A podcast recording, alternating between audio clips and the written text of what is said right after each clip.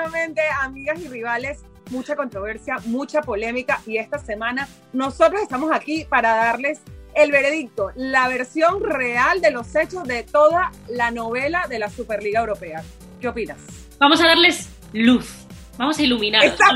Lo primero es contar cómo sucedieron las cosas. De repente nos, levantamos, eh, bueno, casi nos acostamos una noche con que... Yo me, yo me levanté.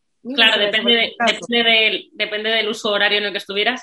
Eh, de repente eh, hay una noticia de que hay 12 equipos que se llaman los equipos fundadores que crean una Superliga que es una especie de Champions paralela eh, en la que van a jugar ellos más otros equipos a los que ellos tienen que invitar y que hay un fondo americano que les va a dar a cada uno 350 millones de euros eh, para sus cosas, para hacer de esos equipos todavía más competentes y más competitivos. ¿no?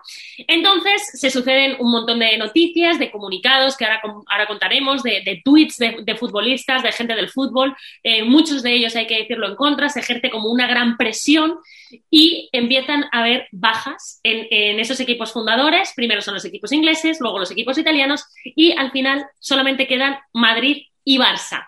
¿Cómo se comunica? Nosotras. ¿Cómo se comunica? Ahora os damos Ahora os damos nuestra opinión sobre el tema. ¿Cómo se comunica esto? Bueno, pues Florentino Pérez va al Chiringuito, un programa de muchísima audiencia aquí en España, y cuenta que ellos tienen que hacer eso para salvar el fútbol porque los equipos están arruinados y que eso sería una inyección y que cuanto mejor les vaya a los equipos más grandes, mejor les va a ir también a los pequeños. Los pequeños se tiran de los pelos y dicen, ¿pero qué me estás contando? Yo lo que quiero es jugar al fútbol, no que de repente los ricos sean más ricos y los pobres más pobres. Vale, esto es lo que nos llega el Barça por fin. Esta es la versión eh, oficial, lo que ha ocurrido. Oficial, entre comillas, porque es que a mí lo que más me resuena de esto es que cuando a mí me llega Florentino Pérez a decirme que él quiere salvar al fútbol, vamos, este, históricamente sabemos que él solamente se preocupa por salvar su bolsillo. Bueno, y el Madrid, el Madrid no le va mal. Exacto, exacto, pero independientemente yo creo que no solamente los equipos pequeños se han manifestado, sino también muchísimos futbolistas de equipos grandes que dicen que es esto, no le puedes quitar al fútbol lo que ha hecho al fútbol esencialmente, ¿no? Que es la afición y no depender de la afición para tomar una decisión como esta y además, y además quitarle a, o sea, es quitar como toda quiero que me des, quiero que quiero que me des no, pero es, tu opinión. es quitarle al fútbol la esencia de yo creo que lo que hace que el fútbol sea grande es la posibilidad de que un equipo pequeño como, como fue con el Leicester en su momento en la Premier, suba a primera división y sea campeón de la Premier, ¿no? Ahora, esto es posible única y exclusivamente cuando tú tienes un esquema de, eh, de relegation, o sea, de ascenso y descenso. Esto, el, el ascenso y descenso es únicamente posible cuando hay una historia y cuando hay suficientes recursos en una liga para poder tener suficientes equipos en ascenso y descenso cosa que no hay en todas las ligas del mundo. Ese es el primer punto que hay que tomar.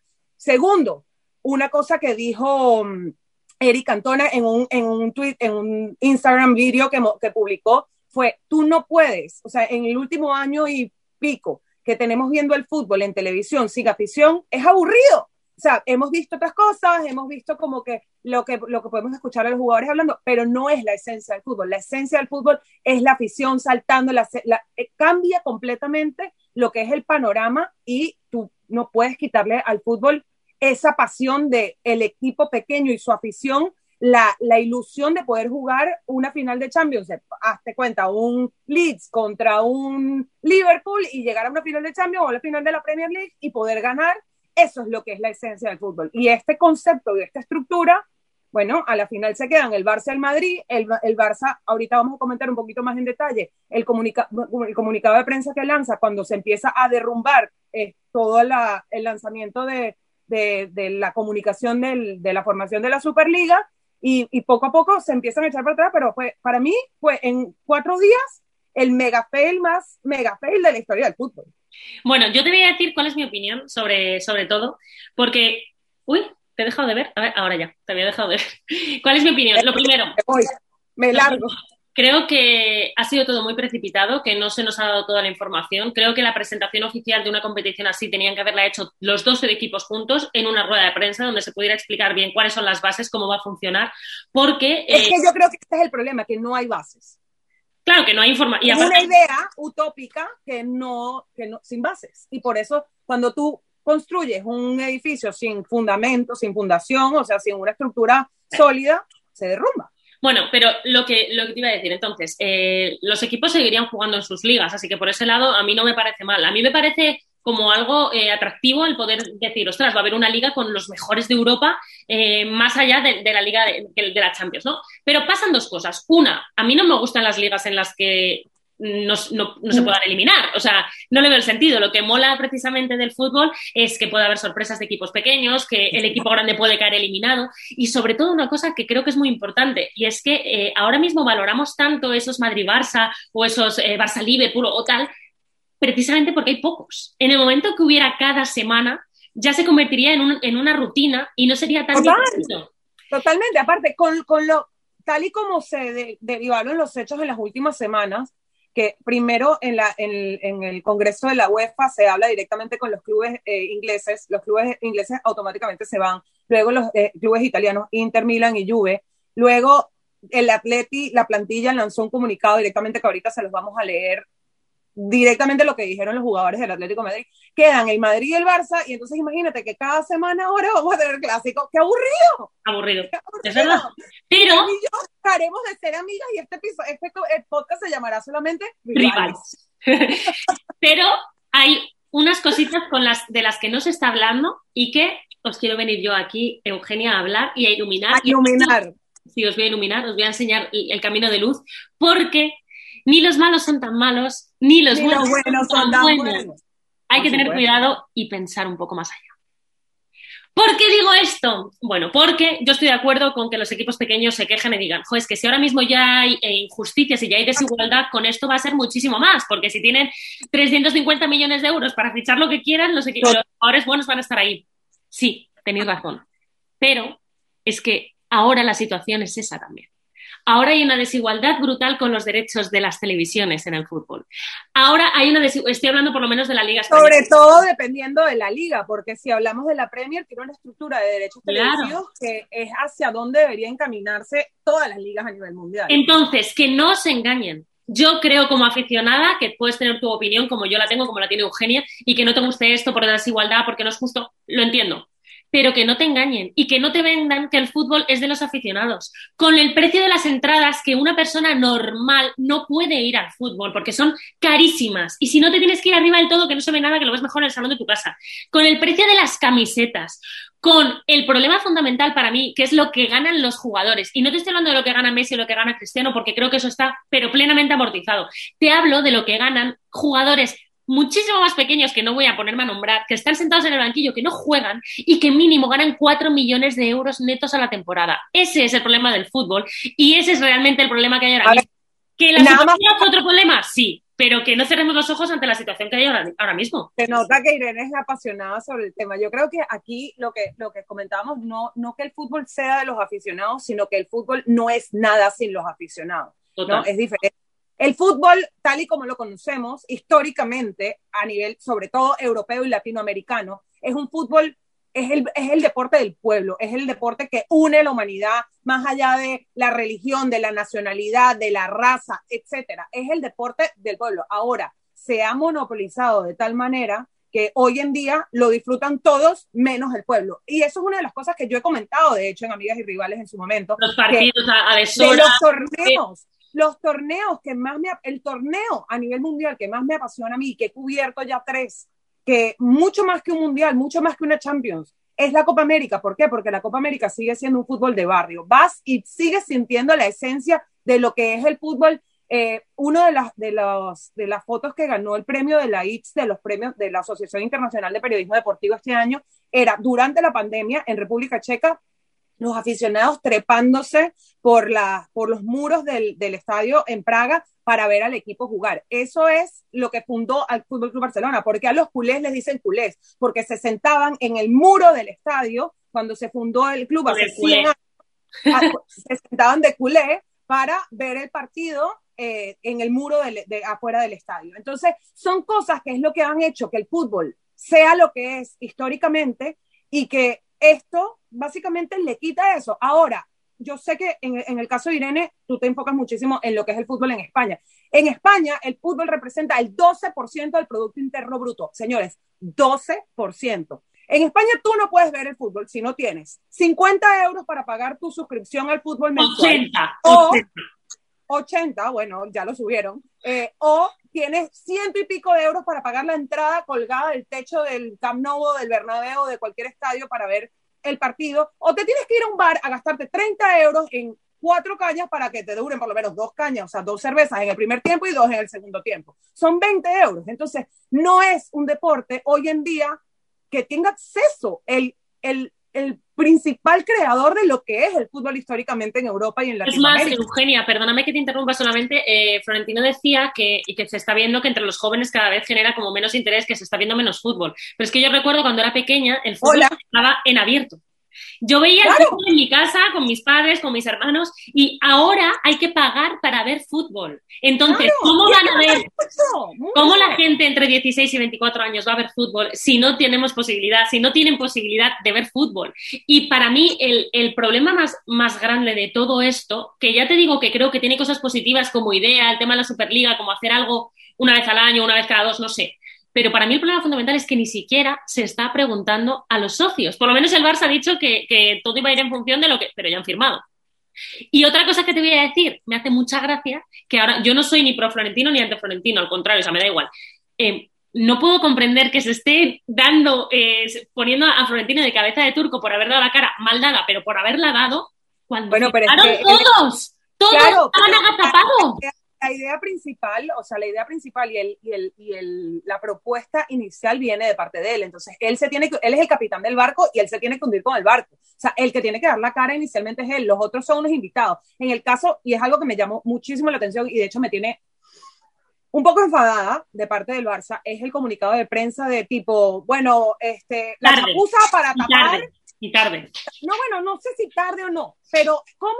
O sea, es como este comunicado de prensa, ¿quién se lo cree así? Dice, nosotros no podíamos, punto clave, una de las cosas que más me llamó la atención, nosotros no podíamos perder la oportunidad de ser uno de los socios fundadores de algo que puede salvar al fútbol. Eh, ok, sí, lo entiendo, pero también entiendo que el, el, Barça es un equipo que siempre ha dependido muchísimo de la opinión de todos sus socios, porque el, Barça es un club que sí eh, valora y vota por las decisiones de, estas, de todos sus socios. Em, es una estructura de, de, sociedad completamente diferente a lo que es el Madrid hoy en día, que sigue teniendo socios, pero bueno, tiene un accionista mayoritario, básicamente, que es Florentino, que pues tiene el poder de tomar las decisiones.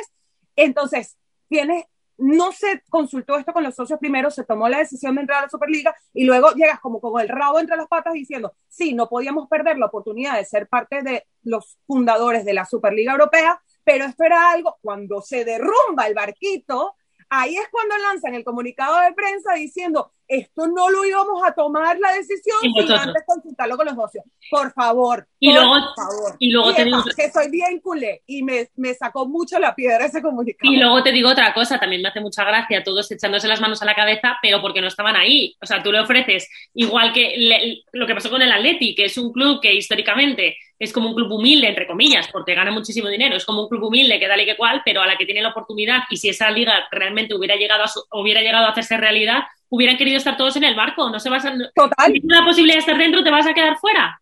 No. Totalmente, totalmente. Y una de las cosas que me llamó la atención, y lo comentamos en un segundo, fue la opinión de Simeone. Creo que Kuman fue bastante directo, este, rajando no solamente contra la Superliga, sino contra los otros también. Y bueno. Eh, Pero aparte, Eugenia, te voy a decir una cosa que vuelvo a lo que, a lo que decía al principio, que no cerremos los ojos a que la desigualdad y la justicia ya está. Ha salido Ceferín que, se, muestra como el, sí como el salvador del fútbol y nosotros y tal. Esta persona el año pasado, en plena pandemia, cuando todo el mundo se tuvo que bajar los sueldos dentro del mundo del fútbol, él se lo subió. Lo que pasa es que les va muy bien estando tapados en la sombra y sin que nadie se plantee nada y sin que nadie les plantee cara. Y, ¿sabes lo que pienso? Que creo que detrás de toda esta Superliga hay una estrategia de los equipos poderosos para intentar mover algo en la UEFA y en la FIFA y recibir más beneficios porque consideran que ellos también generan más beneficios. O sea, creo que ha sido no tanto eh, una estrategia para crear una Superliga, sino una especie de órdago para negociar, que creo que es lo que van a hacer ahora. No lo Como el burofax de Messi. ¿Cómo? Como el burofax de Messi. Total, creo que ha sido una estrategia total. Y ahora te digo, también tengo miedo, tengo miedo de lo que nos vaya a pasar a partir de ahora eh, en, en, las, en las competiciones que, en todas, vamos, en la UEFA, en la Liga. Ahora que hablas de la UEFA, una de las cosas que a mí más me ha llamado la atención, este, porque bueno, se manifestaron tutiribundachi, ¿no? Como dirían, este, Gundogan eh, fue el, creo que uno de los que mm, habló un poco más claramente diciendo, eh, está en inglés, entonces voy a traducir el tweet literalmente, con, la, con todo lo que está pasando en la Superliga, podríamos hablar también, por favor, del nuevo formato de la Champions League. Más y más y más partidos y nadie está pensando de los jugadores, ¿no? El nuevo formato de la Champions es menos, es solamente el menor de los dos villanos en, versus la Superliga. Y el otro que también como que rajó, uy, no te vayas.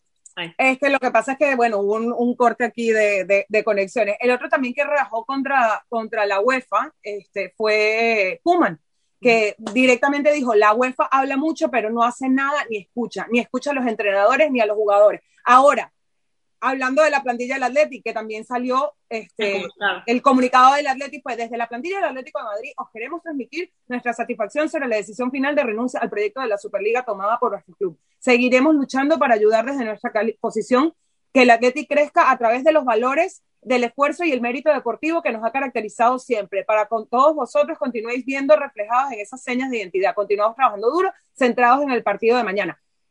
A ver, esto yo creo que... Te quería mencionar, te quería mencionar...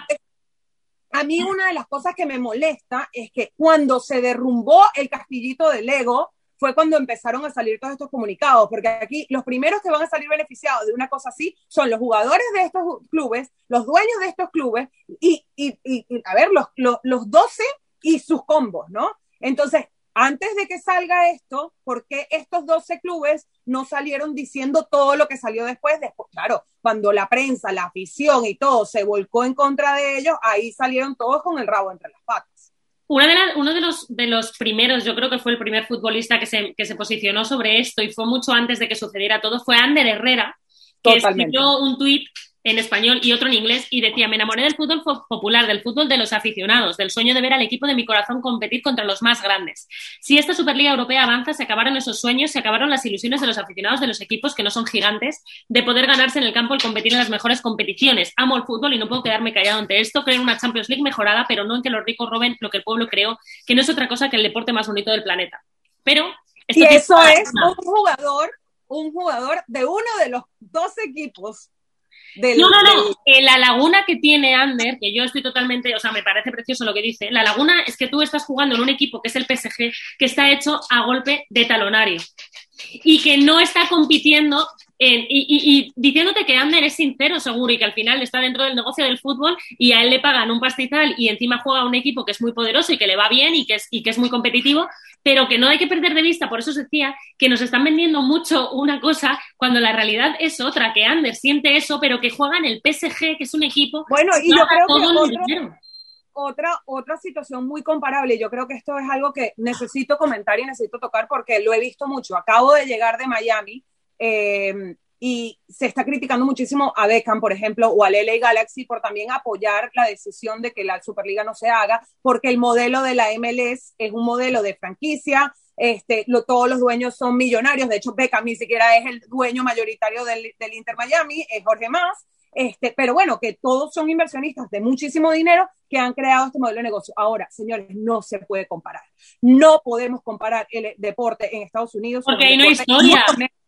El Además, fútbol no historia en Estados Unidos, no tiene historia. es que no es que sea el fútbol, es que no sea el fútbol. El modelo de todos los deportes en Estados Unidos, la NBA, la MLS, la, NBA, la, la NBA, el fútbol americano, todos son franquicias. Históricamente en Estados Unidos el, el deporte es franquiciado. Entonces, el modelo de negocio es completamente diferente, son cosas que no se pueden comparar y tampoco se pueden criticar ni a un club, ni a un dueño de un club en Estados Unidos por adaptarse al modelo de negocio histórico del deporte en Estados Unidos. Que, señor, no es el modelo de negocio histórico del fútbol en Europa o el fútbol en Latinoamérica, que es más de barrio, que es más de, de afición, que es más de socios. No, allá no. Allá hay uno, dos o tres socios con mucho dinero que han comprado esta franquicia para poder traer a Miami un equipo de fútbol que el único que había es el, Inter, el Miami FC, que juega en la cuarta división, y además que en Estados Unidos los equipos no tienen los recursos, porque históricamente no tienen el tiempo para poder tener los recursos ah. para tener un sistema de ascenso y descenso como lo hay en Europa o como lo hay en Latinoamérica. Bueno, que... Ya se llegará a eso y se está trabajando para llegar a eso, pero no están ahí, por lo tanto, el hecho de que Beckham apoye a que el fútbol se mantenga históricamente como ha sido, no tiene nada que ver que él sea dueño de un equipo de fútbol en Miami. Creo que son dos cosas que no se pueden comparar y no se pueden criticar. Bueno, yo creo que, como conclusión tenemos que, hacer un ejercicio de, ver bien todo lo que ha pasado, todo lo que nos han contado, de ver cuál es la situación ahora mismo del fútbol, que el gran problema de, los clubes eh, radica para mí en, que se pagan cifras desorbitadas por fichajes, por salarios, y que eso es lo que tiene que cambiar de base, y que por supuesto tienen que cambiar muchas cosas en las competiciones, que la Superliga solo ha puesto de manifiesto un problema real que hay en el mundo del fútbol. Pero Totalmente. que va a ser de los aficionados, pues esto no sé, no sé cómo, cómo tomármelo, si sigue siendo de los aficionados o no. Por lo menos esperemos que, lo sea de verdad en un futuro y que no nos vendan la. Bueno, yo me imagino en la Superliga que vas a tener que comprar una OTT donde vas a tener que pagar ciento y pico de pavos mensuales para poder ver esos partidos de este equipo. en fin. Señor, please, no. No, nos vemos la semana que viene. Os mandamos un beso gigante. Un beso.